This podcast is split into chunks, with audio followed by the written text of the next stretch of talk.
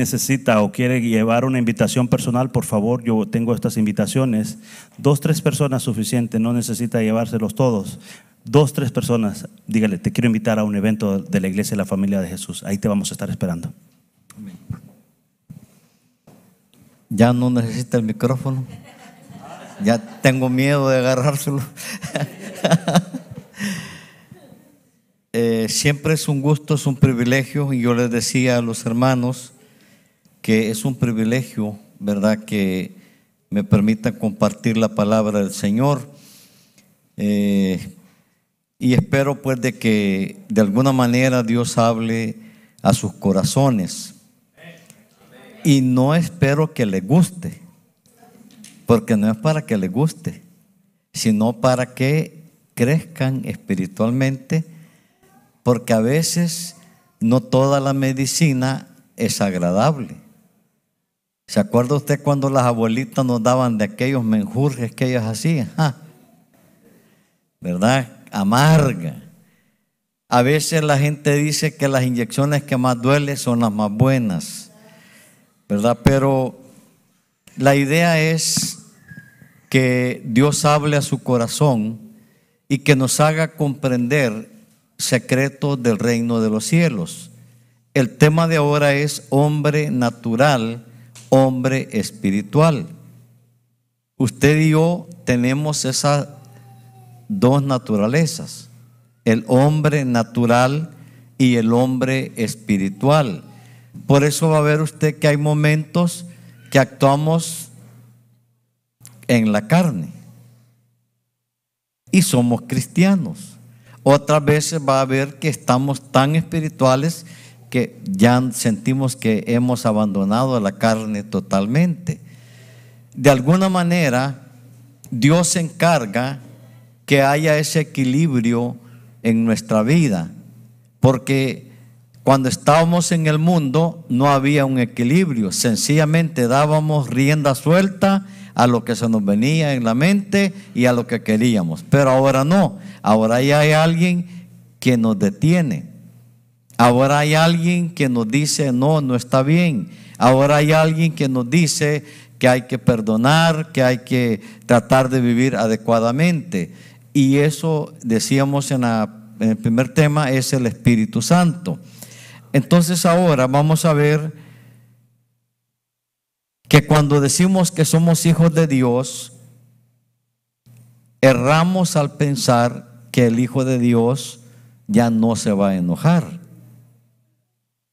Y eso ocurre mucho en las familias, que quizás ya se están preparando para venir a la iglesia y de repente uno de ellos se altera por X motivo, porque vienen tarde, y ya le dice, ya me hiciste perder la bendición. Ya, y, sos hijo de Dios, le dice. Mire, ¿y por qué si es hijo de Dios sigue comiendo en los restaurantes? ¿Por qué va a McDonald's a comer y no es hijo de Dios? Pues ya es espiritual. Es decir, eso nos recuerda que todavía estamos en la tierra y debemos de procurar cuidarnos.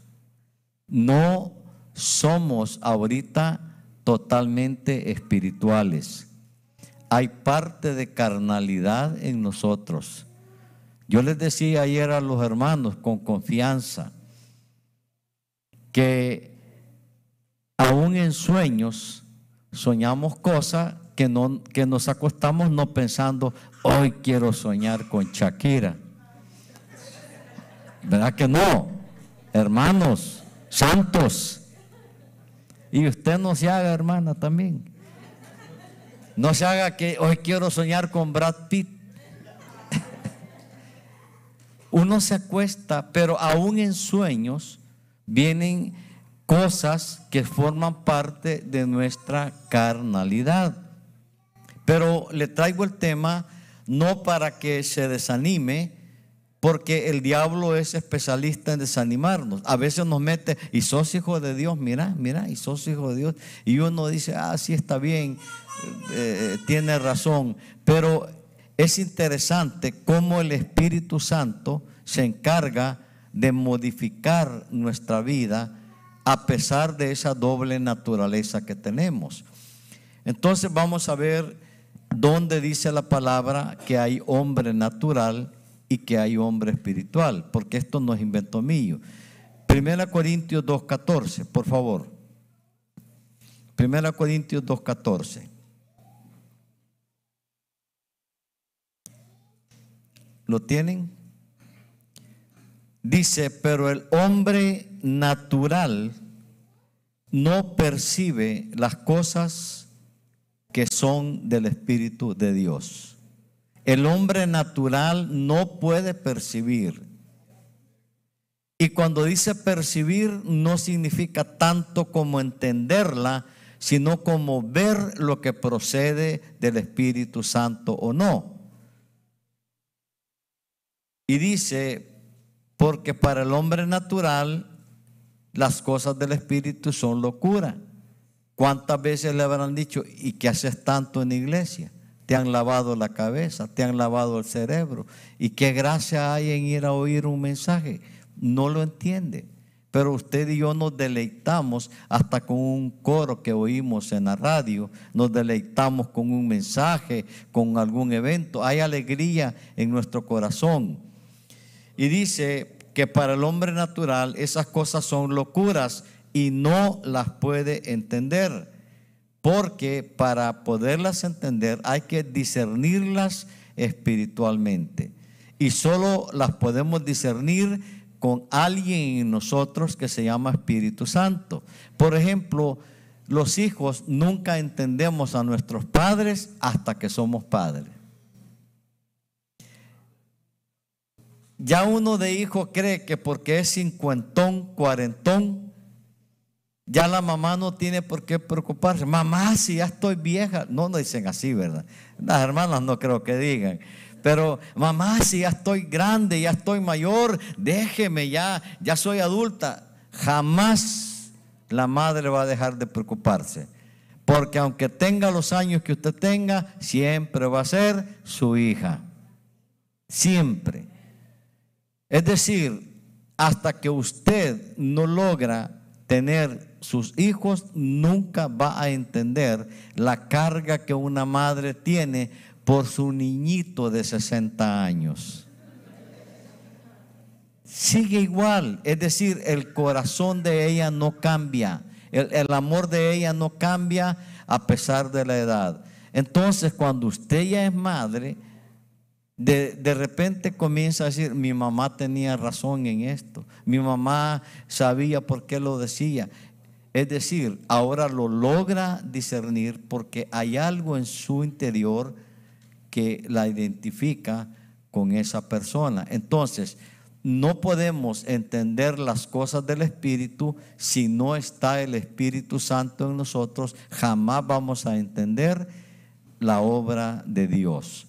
Ahora bien, miremos versículo 15. Eh, Aclara y dice, en cambio, el espiritual juzga. Ya vamos a aclarar esa palabrita. El espiritual juzga todas las cosas, pero él no es juzgado de nadie. Cuando dice que el espiritual juzga, no significa condena no significa lo que a veces hacemos con las personas, que en lugar de, evaluar por qué a veces la gente entra con la cara medio empurradita, ¿sabe qué es empurrada? Seria, ¿verdad? Y dice, ah, ni, ni, ni le he hecho nada y así viene. Usted no sabe qué dolor trae, no sabe qué tristeza trae y aquí viene a alegrarse. Yo tuve compañeros que me, me, caía mal la actitud, pero tenían razón en el sentido de que no lograban entender. Por ejemplo, cuando la madre ya estaba en labor de parto, con dolores de parto, los compañeros insensibles le decían, ya deje de gritar como que se fuera Tarzán, le decía. Y yo decía en mi mente, como no sos vos el embarazado. Y me gusta poner este ejemplo. Siempre yo les decía ayer a los hermanos que los machotes somos nosotros, ¿verdad? Los varones, los campeones, que no le tenemos miedo a nada, solo a una pequeña agujita. Yo les decía de 10 pacientes mujeres, mire, le voy a poner la inyección y me decían, póngame la más fuerte, quiero ya rápido. Y le decía a un hombre, mire, lo voy a inyectar. No, no, no, cualquier cosa menos eso. Una agujita, sí, los hacía temblar. Los hace todavía. Es decir, hasta que no logramos tener una naturaleza no logramos entender. Y por eso es que somos llamados espirituales. Por eso el que se une a Cristo, un espíritu es con Él. No porque ya somos mejores, sino es el medio para entender la palabra de Dios que es espiritual. Entonces usted, a pesar de que es enojado o enojada, todavía sigue siendo espiritual. No se enojan, ¿verdad? No, no, no. No, si aquí son los santos, veo. Y la gente interpreta mal. Cuando ve que alguien está ansioso por algo y sos hijo de Dios, no tienes confianza. No, no tiene nada que ver. Porque esa es la naturaleza con que nacimos. Esta es la naturaleza con que entramos a este mundo la bendición que tenemos es que por medio del Espíritu Santo podemos transformarla, podemos cambiarla. Esa es la bendición que ahora tenemos. ¿Se ha fijado ahora cómo la gente necesita mucha terapia psicológica? Ahora niños de 11 años metidos con el psicólogo, mujeres en un problema metidas con el psicólogo, que no se entienden, que no se comprenden, si nunca nos vamos a entender. El corazón es engañoso, ¿quién lo entenderá? Y perverso más que todas las cosas. ¿Sabe? El único medio que tenemos para lograr apaciguar esa carnalidad que tenemos es Jesucristo. Venid a mí los que estáis cargados y trabajados, que yo los voy a hacer descansar. Es tan sencillo, pero nosotros nos complicamos. Y por eso es que vemos en las iglesias mucha ansiedad en las personas. Vemos mucha depresión. Una hermana hace muchos años acá, de otra iglesia, le dije yo, hermana, estuve predicando cinco veces en la iglesia y no la vi. Ah, hermano, me dijo, es que me sentía deprimida, me dijo, y, y no tenía ganas de ir a la iglesia. ¿Y qué hago? Me dijo. Busque psicólogo, le dije. Hermano, me dice, pues sí, si Cristo no la ha cambiado, le dije, busque un psicólogo. Le. Porque si Cristo la ha cambiado, no se va a encerrar en su depresión. ¿Qué dijo el hijo pródigo cuando estaba comiendo algarroba con los cerdos? No, mire, es que muchas veces usted y yo oramos, Señor, visítame, Señor, ven a mí, Señor, no, levántese. El hijo pródigo, después de ver que había desperdiciado su vida, dijo, ve, hasta los siervos de mi padre comen mejor que yo, y yo que estaba en posición de hijo, estoy peor. No, dijo, me voy a levantar y voy a ir donde mi padre. Y sabe que es lo más tremendo, que el padre no salió a buscarlo. El padre estaba quieto esperando que el hijo reflexionara para llegar donde él el padre no lo desechó. Cuando llega el, muchacho a decirle, Padre, ya no merezco ser llamado tu hijo, el padre no le dijo, sí, tenés razón. No, le dijo, pónganle de nuevo ropa nueva, calzado nuevo, anillo nuevo y hagan fiesta. Y dice, porque este mi hijo se había perdido y ahora ha sido recuperado. ¿Qué le quiero decir con esto? Amén. ¿Qué le quiero decir? No se quede en ese pensamiento de hombre natural. No se quede en ese pensamiento de derrota. tome una decisión, levántese, que el Padre lo va a recibir con brazos abiertos. No importa todo lo que haya hecho, no importa el error que haya cometido, de allí Dios lo va a levantar. Siete veces cae el justo, siete veces lo levanta Jehová. Usted y yo, cuando cometemos errores, pecados, no somos caso perdido. No somos caso perdido. Con Cristo nosotros podemos renovar fuerzas, podemos levantarnos y tener la bendición que nos da vestidura nueva, que nos da calzado nuevo. En otras palabras, debemos de comprender que a la par de esa naturaleza que tenemos natural caída, tenemos también ahora la presencia de Cristo en nuestros corazones. Y eso es interesante porque no es lo mismo creer en ese Dios creador que hizo todas las cosas y creer en Dios como Padre, creer en Él como Padre. Yo le decía ayer a, mis hermanos en el retiro que mi papá era bien práctico. Eh, siempre hizo sentir el amor hacia nosotros como padre de alguna manera. Y cuando yo estaba comenzando la carrera, yo me sentía mal porque no podía trabajar, solo estudiar. Y pues dije yo, no, eh, quiero trabajar. Y me acerco a mi papá y le dije, mire papá, voy a dejar la carrera. Y él me dijo, ¿por qué? Y yo le dije, porque me da pena, pues usted ayudándome y, yo no puedo trabajar. Y él solo me dijo, mira, cuando yo ya no pueda, ahí te aviso. Cuando ya no pueda, ahí te aviso. Y eso generó paz en mi corazón. Y yo le decía a los hermanos que nunca me avisó. Siempre respondió. Y este Padre que nosotros tenemos, lo digo pues de manera con respeto, tiene hijos regados por todo el mundo. Tiene chinos, africanos, tiene hijos en todo el mundo y nadie lo demanda en la Procuraduría. A todos nos cumple este papá que tenemos. Tiene hijos, miles, millones de hijos y es el Padre bueno que dice la palabra del Señor.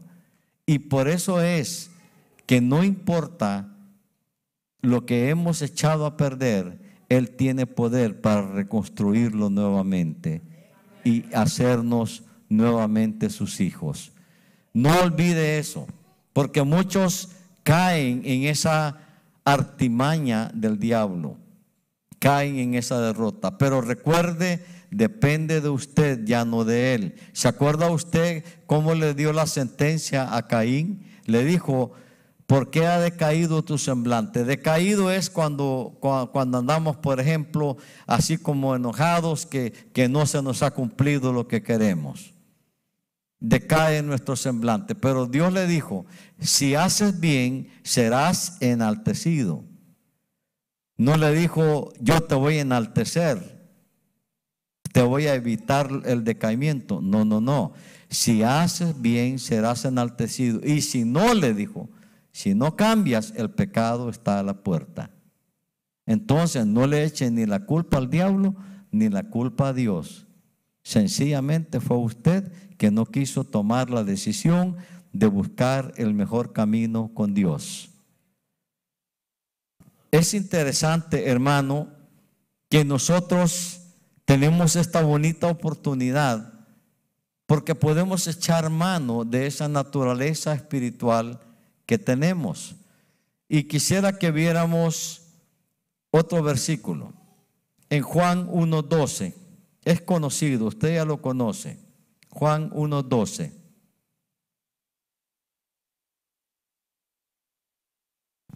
Dice, mas a todos los que le recibieron, a los que creen en su nombre, les dio potestad de ser hechos hijos de Dios.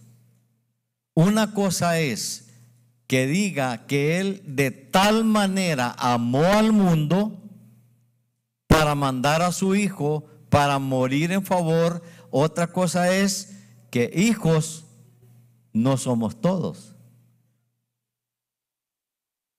Hijo solo es aquel que le reconoce como Señor y Salvador. Dios mandó a su Hijo a morir por toda la humanidad. Así es que hermano, no crea que Dios no ama al mundo. Santo, dije mala palabra. Es que incurrimos en ese error. los mundanos, los fariseos, los gentiles. No, no, no. ¿Y de dónde viene usted, pues? ¿De dónde viene? Venía del cielo. Venía del mundano, venía del fariseo, venía del gentil. Pero Dios tuvo misericordia y nos hizo hijos de Dios. Con esto quiero decirle que como hombre natural tenemos la tendencia a lo que dice acá, a juzgar. Dice que el espiritual juzga, pero le voy a aclarar qué significa esa palabra. La palabra, no lo voy a decir el griego, pero en el sentido que habla esa palabra juzgar, significa examinar, investigar, discernir no significa condena, sencillamente ¿por qué viene la hermana con esa cara?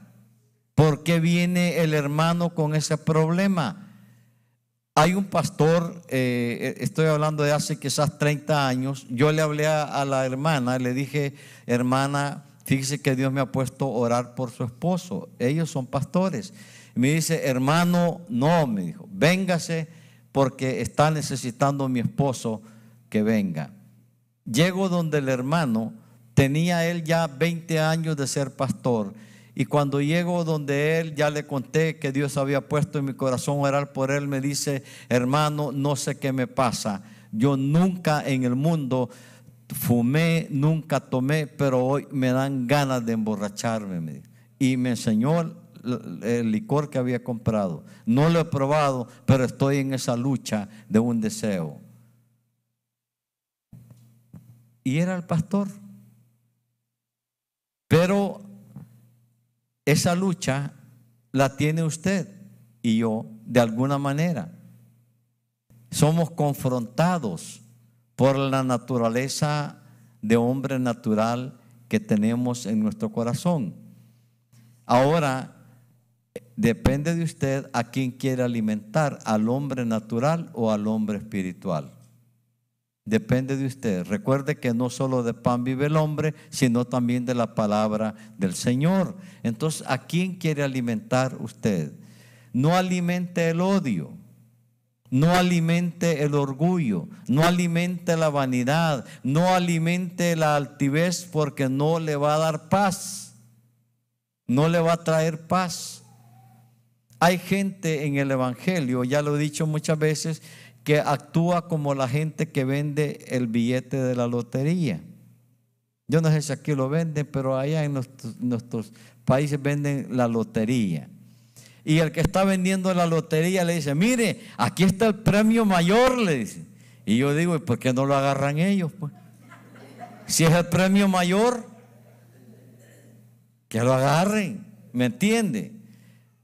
Hoy hay tendencia de los artistas de cine que, eh, comunicamos que nos hemos separado, que, que, en buenos términos usted le cree y no salen los grandes pleitos que tienen. Y al final ponen y rogamos, por favor, eh, respeten nuestra privacidad. Y yo digo, entonces, ¿para qué lo publican? Que queden callados, no digan nada. ¿Me entiende cómo es la mente nuestra? Somos hombres naturales que creemos que con actitudes vamos a ser mejores y no es con actitudes, solo es por medio del Espíritu Santo, como hombre espiritual. Entonces, recuerde, cuando dice la palabra que el hombre espiritual juzga, no significa que tiene autoridad para condenar. Sencillamente el hombre espiritual examina, discierne ¿Por qué ocurrió esto? Recuerdo en los años 80, yo pastoreaba una iglesia y como ha oído usted el versículo que dice que no somos moneditas de oro para caerle bien a todos, ahí están proverbios. La, una hermana se acercaba y me decía, mire hermano, yo me siento mal porque mi hija lo odia, me dijo. Y yo le dije, ¿quién me odia, su hija o usted? No ella, entonces no se sienta mal, porque el sentimiento no es suyo, es de ella. Y cada vez que ve que usted va a predicar, se va, me dijo. Y yo le dije, el problema no es suyo, es de ella. Bueno, pasa quizás ocho meses o diez meses y vuelve a venir la hermana y me dice, hermano, mire, disculpe, me siento mal otra vez con usted. ¿Y por qué? Le digo, es que fíjese que mi hija quiere que usted la ministre, pero lo odia. No, ya no me odia, le dije. Ya me está mandando a decir que ya le caigo bien. Nadie le va a pedir a alguien que odia que la ministre. Entiende, hermano. No iba a decir, ah, sí, hoy sí, hoy sí quiere que, que, pues que, que vaya por allá. ¿Me entiende? Discerní su corazón. Y a veces usted tiene problemas familiares y cuando ve que tal vez él o ella manifiesta algún cambio, hoy sí, como que sin nada has hecho. Hoy sí, no hombre, examine, dé la oportunidad como hombre espiritual de que Dios está haciendo algo en la vida de esa persona. En cierta iglesia también donde pastoreaba, llegó una pareja, ya se congregaban allí, pero llega, llega el hermano al, altar y comienza a llorar y se derramó el hombre en, en, el altar y luego la hermana se acerca y me dice, mire qué hipócrita es mi esposo, me dijo. Allá en la casa gritándome, me dijo, y aquí me dijo, llorando y todo eso. Y yo le dije, pero ¿por qué es hipócrita? Le, le dije yo, le pregunté, ¿a quién le gritaba en la casa? ¿A Dios o a usted? No a mí. Ah, pues no es hipócrita. Le. Aquí está adorando y que usted que sabe si se ha arrepentido. Pero lo que quiero decirle, hermano, es que nosotros tendemos a la condena. ¿Se acuerda? Eh, eh, el hermano Miguel abordaba el, carácter de David. Cuando le llegan a decir que aquel hombre rico para comer la ovejita se la quitó al hombre pobre. Y le estaban hablando de Betsabé. Y viene y le dice al profeta, ¿y, qué, qué crees que hay que hacer con ese hombre que le robó la única oveja que tenía? Es digno de muerte, dijo. Pero cuando le dijo Natán, sos vos, le dijo ya no era digno de muerte. No, Señor, no te apartes de mí, le dice. ¿Entiende, hermano? Cuando estamos a nivel de hombre natural, actuamos impulsivamente, actuamos emocionalmente, actuamos sensitivamente, pero cuando estamos a nivel de hombre espiritual, actuamos espiritualmente. Ya no actuamos por emoción, ya no actuamos por la imaginación, sino por lo que Dios quiere que se haga. Es importante que entienda usted por qué se acuesta a veces de un modo y se levanta de otro.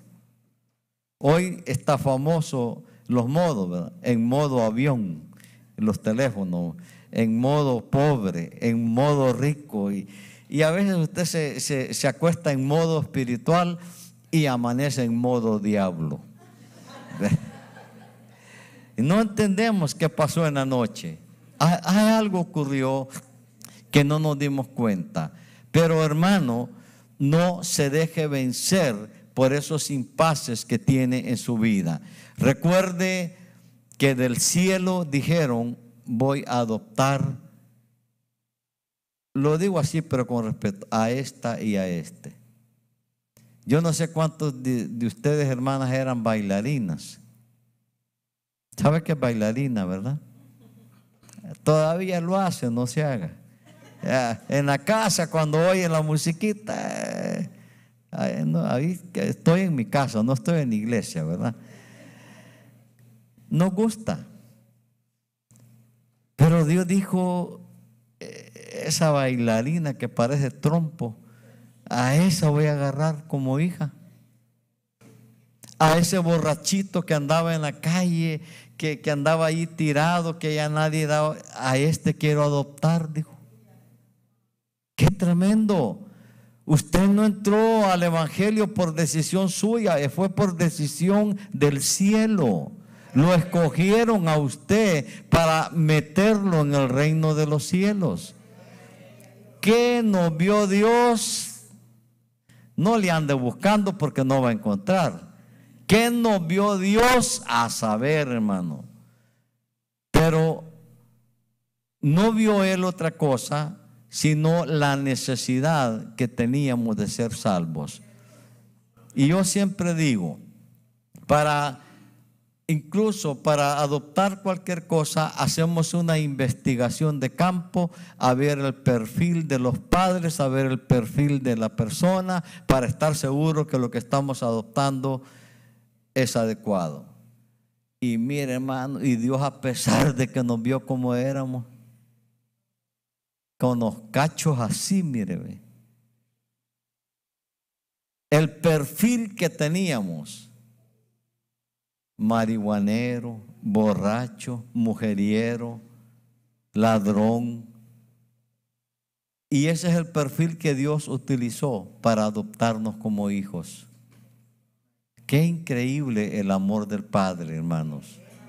Qué increíble de veras. No, no anduvo viendo si éramos buenos o si éramos malos, sino que simplemente le plació tomarnos por hijo. Y por eso es que dice Pedro que ahora tenemos naturaleza espiritual. Entonces, esto hermano es bien tremendo porque en Jeremías dice una porción que a mí me agrada, Jeremías 9:24. Jeremías 9:24.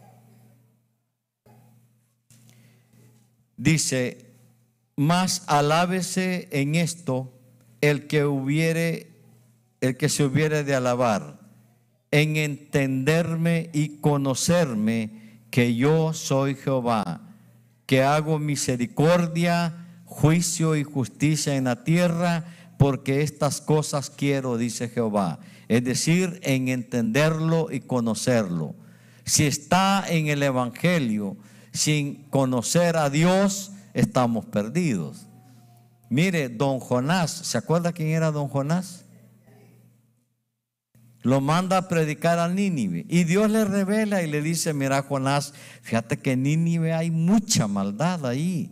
La gente es mala, pero quiero salvarlos. Llevarles el mensaje para que se arrepientan y yo los salve. ¿Y qué hizo Jonás? No dice así, pero dijo, no merecen, dijo. Esa gente mala, no merece. Se fue para Tarsis. Se fue huyendo. No quería dar la palabra porque él sabía que al dar la palabra Dios los iba a perdonar. Y mire qué ingrato, no quería que los perdonara. Tremendo. Pero Dios le enseñó quién era él. Lo dejó. Jonás no era ningún bobo. Cuando estaban tirando las cosas de la barca que ya hace un día, tírenme a mí, dijo, porque yo soy el del problema. Tremendo. Él estaba consciente, pero hasta que Dios le enseñó misericordia, ahí anduvo don Jonás predicando en Nínive. Hasta que entendió el carácter de Dios. Y hay gente que a nosotros nos parece como que no merece. Yo les ponía el ejemplo ayer que cuando yo estaba recién convertido al Evangelio, eh, yo traía todavía tufo azufre de golía azufre. Y recién convertido, eh, se tomaron la universidad en El Salvador, la Universidad Nacional, la Guardia Nacional, y yo como todavía eh, tenía ideas marxistas, leninistas, me chocaban ese tipo de autoridades. Entonces andábamos repartiendo trataditos para evangelizar, y cuando yo vi al guardia en la puerta, Le digo al hermano que andaba conmigo, no, hombre, a ese tipo no le doy nada, le dije. Y el otro hermano, como ya era mayor en el Evangelio, me dijo, mira papá, quitarle el uniforme y mirarle el alma. Una lección tremenda, hermano. Es decir, eso es lo que hizo Dios. Dios no vio nuestro pasado. Dios no vio nuestros errores. Dios no vio todas las, las trastadas que habíamos hecho, sino que Él vio nuestra alma y, es el alma que decidió salvar. Usted en su familia es la puerta para que Dios entre al resto de su familia. Porque Dios decidió buscarla y buscarlo a usted. Entonces, no diga, a veces uno dice, cuando yo decidí seguir a Cristo, no, hombre.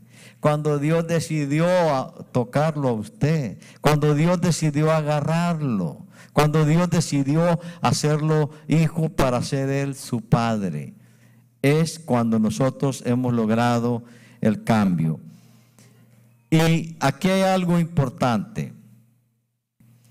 Yo decía en el primer culto que no podemos llamar Señor a Jesús sino por medio del Espíritu Santo. Pero quiero que sepa, hermano, el gran privilegio que usted y yo tenemos de parte de Jesús. Miremoslo en Lucas 10, 22.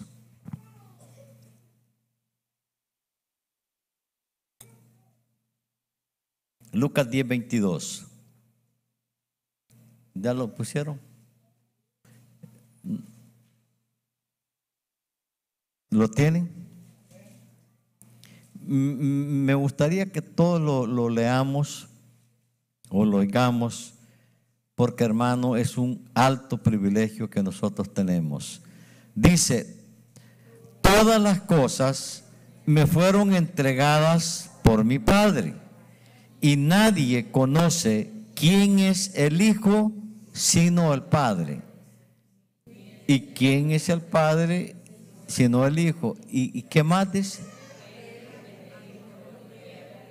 Qué tremendo, hermano aquel a quien Él quiera revelarlo. No es para todos. No es comida de todos. Es para aquel que le plació revelarnos quién es el Hijo. Y usted sabe que todavía, aunque Israel sea el pueblo de Dios, no saben quién es el Hijo. no lo saben, pero nosotros sí lo sabemos. Pero no es para todos. Dice aquel a quien Él quiera revelarlo. Nos tomó en cuenta para traer una revelación del cielo, porque ahora ya no somos hombres naturales, somos hombres espirituales. Aunque sigamos siendo los mismos indios, Sí, eh, la gente confunde. Cree que al, entrar en el cristianismo ya solo angelitos con alas. Y, que cuando lo ofenda, mire, le faltó que me peguen esta. Cuando dice la palabra así no significa que, que otra cosa que usted no se meta en pleito. Si te dan en una mejilla, pues ponerle la otra, pero no la voy a decir, mire, deme en la otra. No, significa que no se pelee, que no se mete en pleito. Si te piden que lleves la carga por una milla, llévasela dos, no hay problema. Eso significa, hermano, lo que Dios quiere decir. Es la revelación que Dios nos ha dado es la revelación que del cielo nos están diciendo que así se hacen las cosas como Dios quiere que se hagan. Hay gente que cuando eh, está sirviendo en la iglesia, solo a mí me toman, solo a mí me toman en cuenta. Dele gracias a Dios que le están enseñando.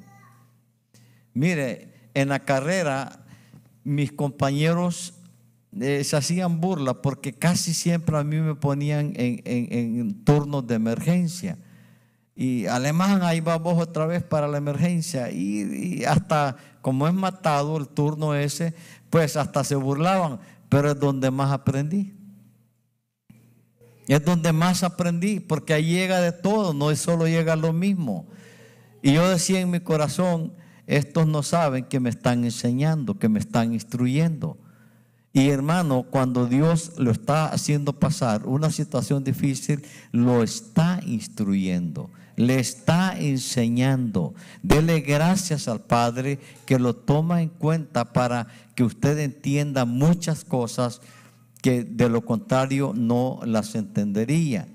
Le dice al pueblo de Israel, te tuve 40 años en el desierto para saber lo que había en tu corazón. Dios lo sabía, quien no sabía era el pueblo.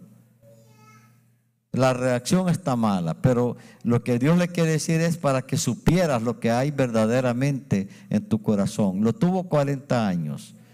Y así nos tiene Dios muchas veces en una dificultad, en un problema. Una hermana en cierta ocasión, yo no sabía, ella le pedía cambio al Señor en su trabajo porque no aguantaba al jefe que tenía. Y, esa era su oración, que, la cambiara, no quería cambiar de trabajo, pero sí del puesto, porque el jefe que tenía ya no lo aguantaba. Bueno, y de repente Dios me usa y le dice Dios, y no eso es lo que querías, pues le dijo. Y yo me quedé extrañado porque le dijo, y no eso es lo que querías.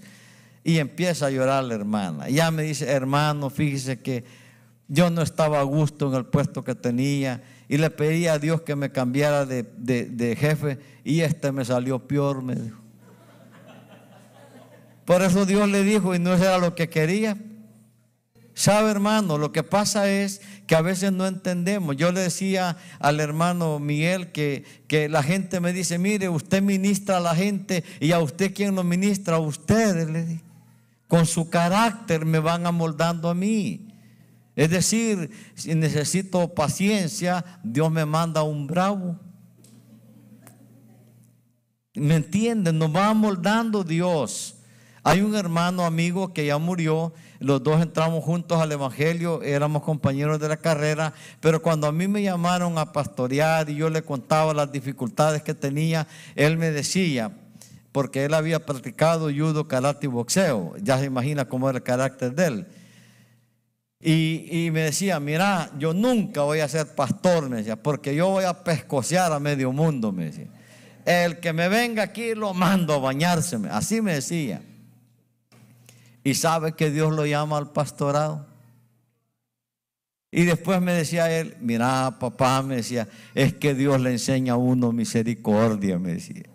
Y yo le decía, ya no vas a pescocear a medio mundo. No, no, me dice, no, ahora soy pastor, me dice.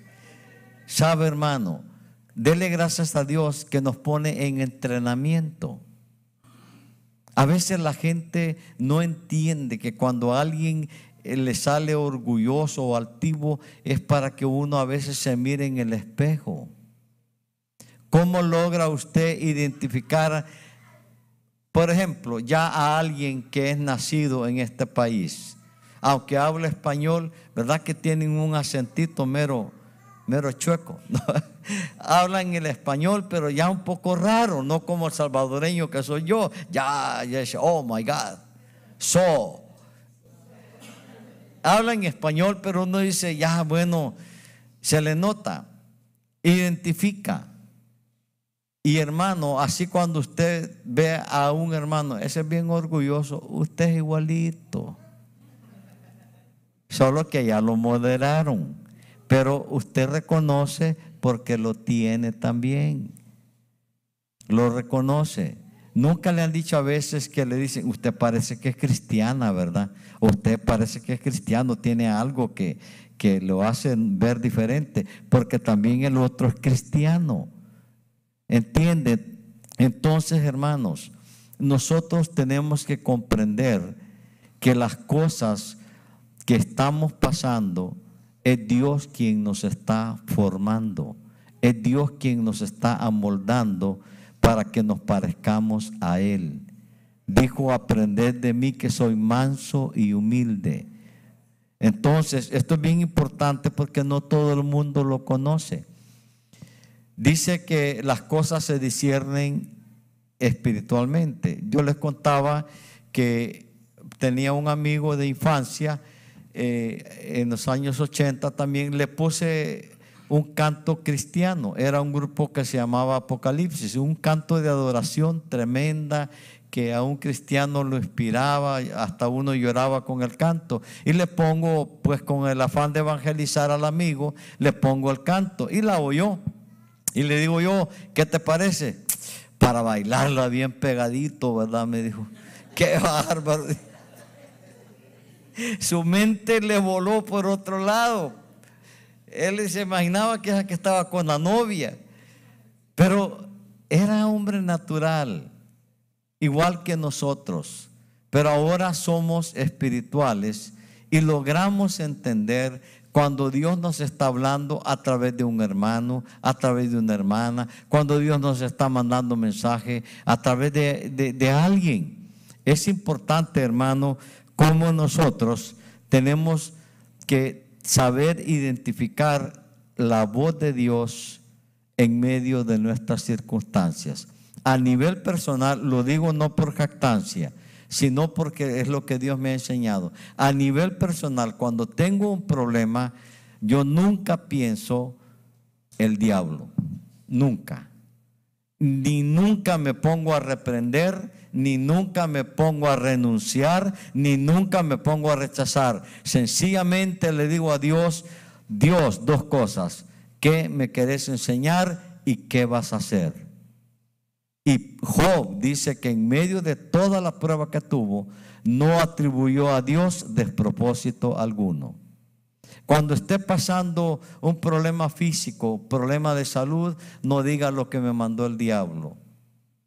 No es que sea mala palabra o que usted piense eso, no, sino que sencillamente recuerde que usted es hombre natural, que usted es hombre natural a veces cuando estamos ayunando y nos da hambre y decimos, el diablo, no hombre, es su estómago. Sí, hermano, si ahí no tiene nada que ver el diablo. Yo por eso no me molesto cuando la gente a veces en los cultos se me duerme. Yo digo, vaya, tanta paz tienen que hasta se duermen. ¿Entiende? Porque usted cómo controla eso.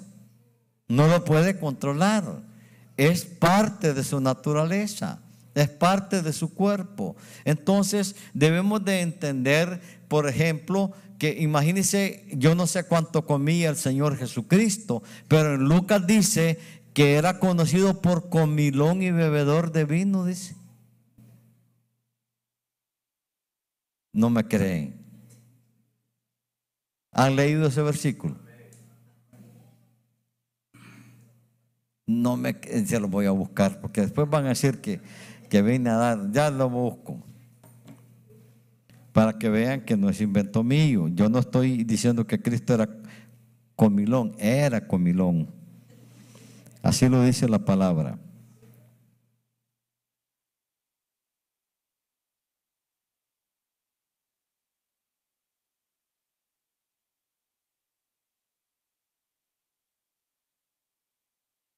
Miremos Lucas 7:34, por favor.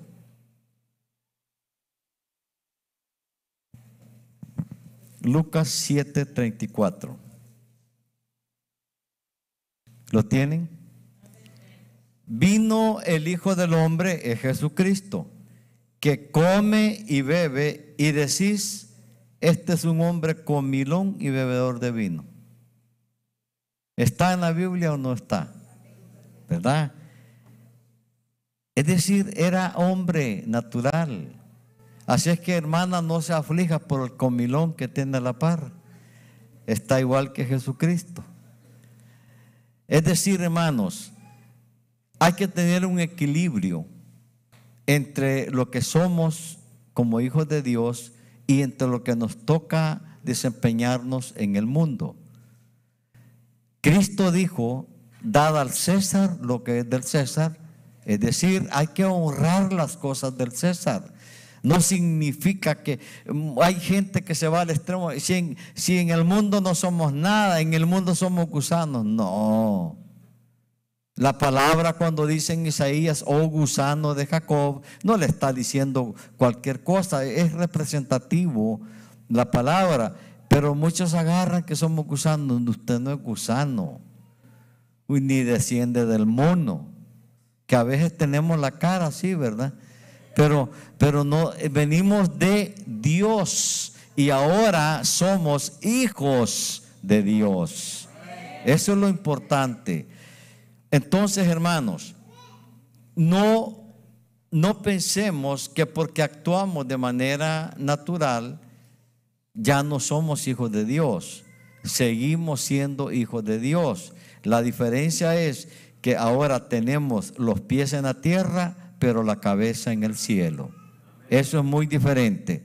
Vamos a ir cerrando porque ya me hizo seña el hermano Miguel que... No, broma, broma, broma. Es broma.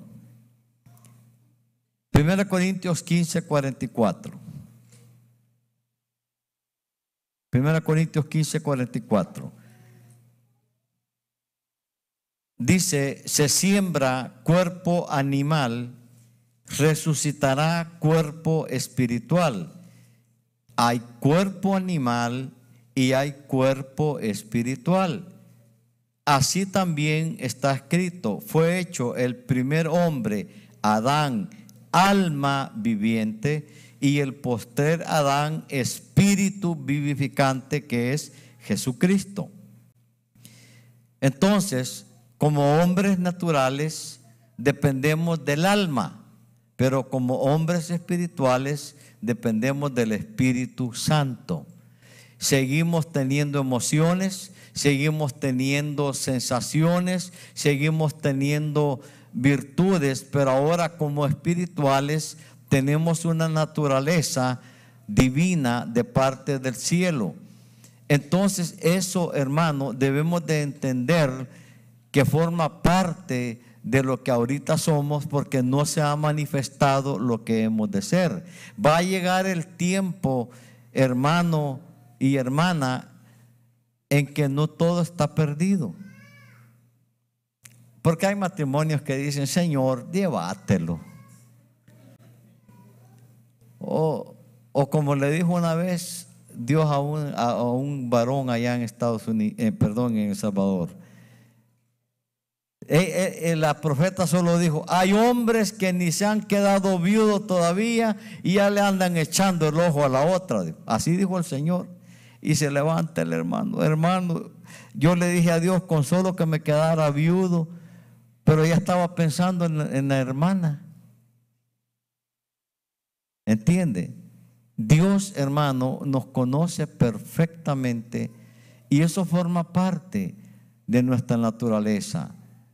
Nosotros entendemos mal el concepto de hijos de Dios. Creemos que por ser hijos de Dios nadie nos va a poder hacer frente. Esa es una promesa metafórica. ¿Le están haciendo frente a Israel o no? ¿Ya vio usted todo lo que ha pasado?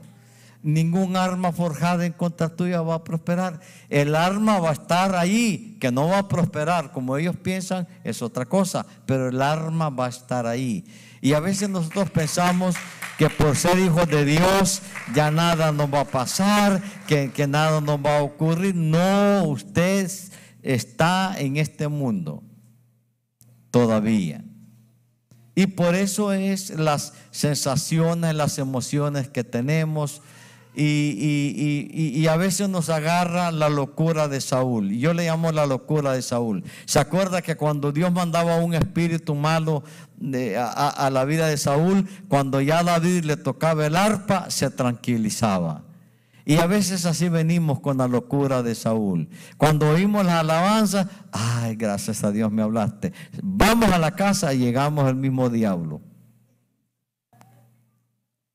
Pero cuando somos espirituales, cuando el Espíritu Santo está en nosotros, aunque no nos haya gustado la alabanza, aunque no nos haya gustado la prédica, pero algo hizo Dios en nuestro corazón.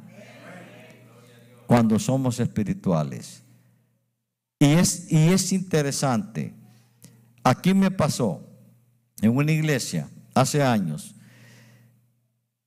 eh, mi trasfondo musical no es ranchero, no es bolero, nada, es puro rock. Así me gustó, así crecí, ¿verdad? Y un rock, nada de que rock and roll de los Rolling Stones, ni, ni de Beatles, no, otro tipo de rock. Voy a esa iglesia y el grupo de alabanza cantaban como la quebradita.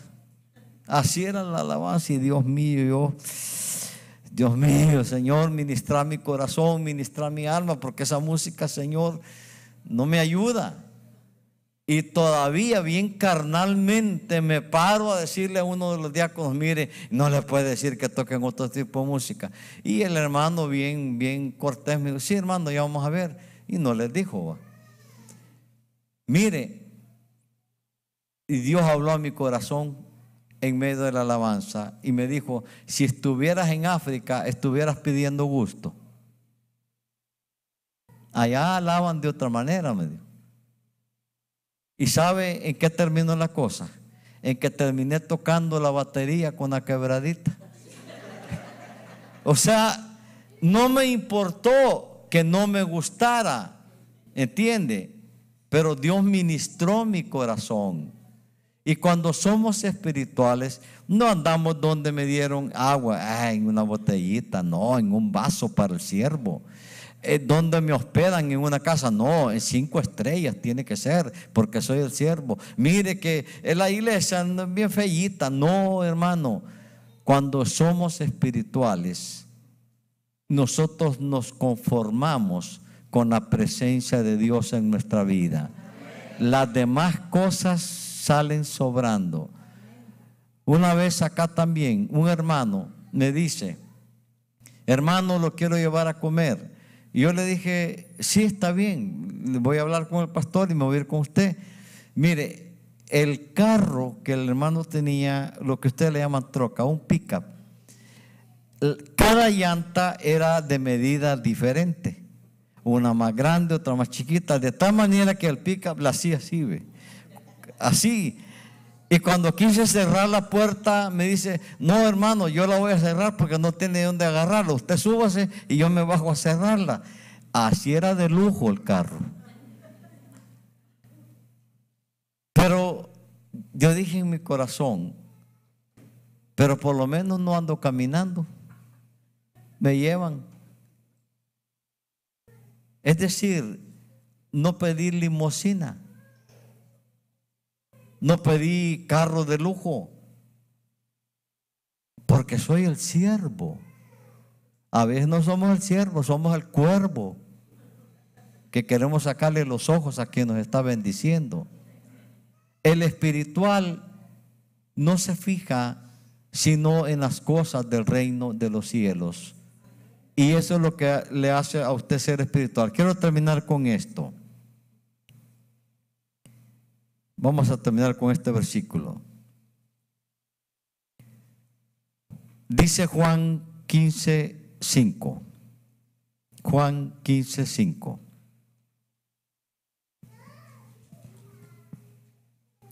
Dice, yo soy la vid, vosotros los pámpanos. El que permanece en mí y yo en él, éste lleva mucho fruto, porque separado de mí, nada podéis hacer. Nada. Yo siempre he ministrado, he servido al Señor trabajando también en, la profesión, pero en el 2004 Dios me llamó a tiempo completo. Pero yo tenía un contrato con una clínica por 20 años. 20 años. Y en el 2004 ocurre algo. Llegaron unos profetas de Nueva York, llegaron al Salvador y vinieron ellos y por separado cada uno me dio palabra y me decía, dice Dios que te va a sacar a tiempo completo. Y yo decía, ¿y, cómo? Pues entiende, ¿verdad? Saben qué es esto, ¿verdad? Y yo decía, ¿cómo me voy a sostener? Y cada domingo yo pedía para el siguiente día, mire la petición que yo hacía, mandame enfermos, señores. no le podía decir sanarlos porque no iba a comer. Señor, por favor, mandame pacientes, mandame, Señor, cada domingo. Y, ese domingo yo había hecho mi oración también y Dios envía una profeta y me dice, ¿y por qué pedís que te mande pacientes si no ves que ya te voy a sacar a tiempo completo? En el mismo año, 2004, eso fue en marzo, en junio yo estaba en un evento, en un hotel, cuando de repente recibo una llamada, pero antes de eso la odontóloga que tenía su local en la segunda planta me dijo, mire doctor, me dijo, yo vi un sueño en que entre usted y don Julio, era el dueño, había un gran cordón umbilical, me dijo, y de repente del cielo caía una gran espada y cortaba el cordón. No entiendo, yo entendí. Yo dije, Señor, vas a hacer algún milagro. Bueno, en junio estaba en el hotel, recibo la llamada del dueño del local y yo decía, ¿cómo? Si me retiro antes tengo que devolverle todo ese dinero. Y viene el hombre y me dice, mire doctor, qué pena tengo con usted, me dice. ¿Y por qué? Le digo, fíjese que, que, han venido a ofrecerme el doble de lo que usted me paga por el local, me dice, y quería ver si rescindíamos el contrato y quedáramos así. ¿Cómo no? Ya sabe, le dije, yo bien contento. ¿Cómo no, Julio? Ya sabe, mañana mismo era Dios. No me estaba diciendo cómo me iba a sostener, pero estaba haciendo lo que necesitaba para comenzar.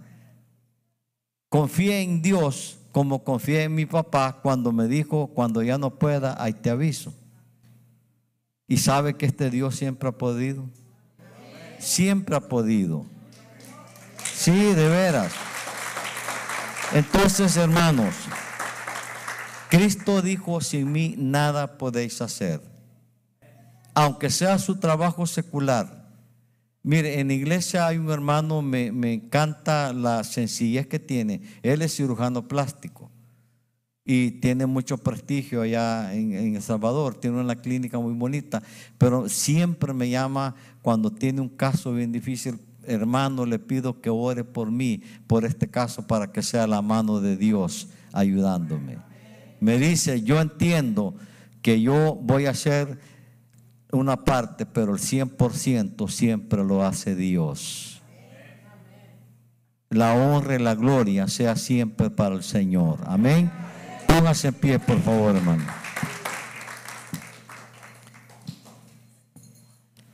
Vamos a dar gracias al Padre. Y vamos a actuar como hombres espirituales que somos. Confíe en Dios que él dijo un día, no sé cómo se llamará usted, Julián, Julio, Mario, él dijo un día, Mario va a ser mi hijo, o María va a ser mi hija, Esther va a ser mi hija, yo la quiero como hija mía, y para que sea mi hija o mi hijo, lo voy a adoptar. Y lo voy a adoptar para cuidarlo de este mundo. Lo voy a adoptar para que en mi casa donde yo vivo también viva conmigo allá por la eternidad. Ese es el amor del Padre para cada uno de nosotros. Padre, en el nombre de Cristo, Señor eterno, gracias. Gracias, Padre, porque todavía hay en nosotros ese hombre natural que entra en conflicto con el hombre espiritual. Pero qué bendición tenemos de ser llamados hijos tuyos. Qué bendición tenemos de que tú, Dios, nos hayas tomado para formar parte de tu familia. Gracias, Señor. Gracias porque tu palabra dice que no te avergüenzas de llamarte Padre de nosotros. Motivos habrán pero tú no los tomas en cuenta. Gracias Señor, que por voluntad divina estamos en esta iglesia. Gracias Padre por mis hermanos que vinieron buscando mejor destino, vinieron buscando mejor modo de vida y tú les has dado esas cosas y les has dado sobre todo la vida eterna. Padre, queremos decirte que estamos dispuestos a levantarnos, que estamos dispuestos, Padre bendito, a buscar tu rostro y que en medio de la dificultad, que en medio del problema, queremos aprender de ti, Señor eterno. Queremos aprender de ti. Queremos conocerte. Queremos verte, no como Dios creador, sino como Padre. Gracias porque nos revelaste quién es el Padre. Nos revelaste quién es el Hijo, porque así te agradó. Señor, en este momento, míranos, aquí estamos, esperando tu bendición, esperando tu respuesta. Y Señor, así como hablaste algunas personas en el primer culto, habla ahora también, Señor, porque hemos venido a buscar el pan del cielo. Queremos ser alimentados con el pan del cielo.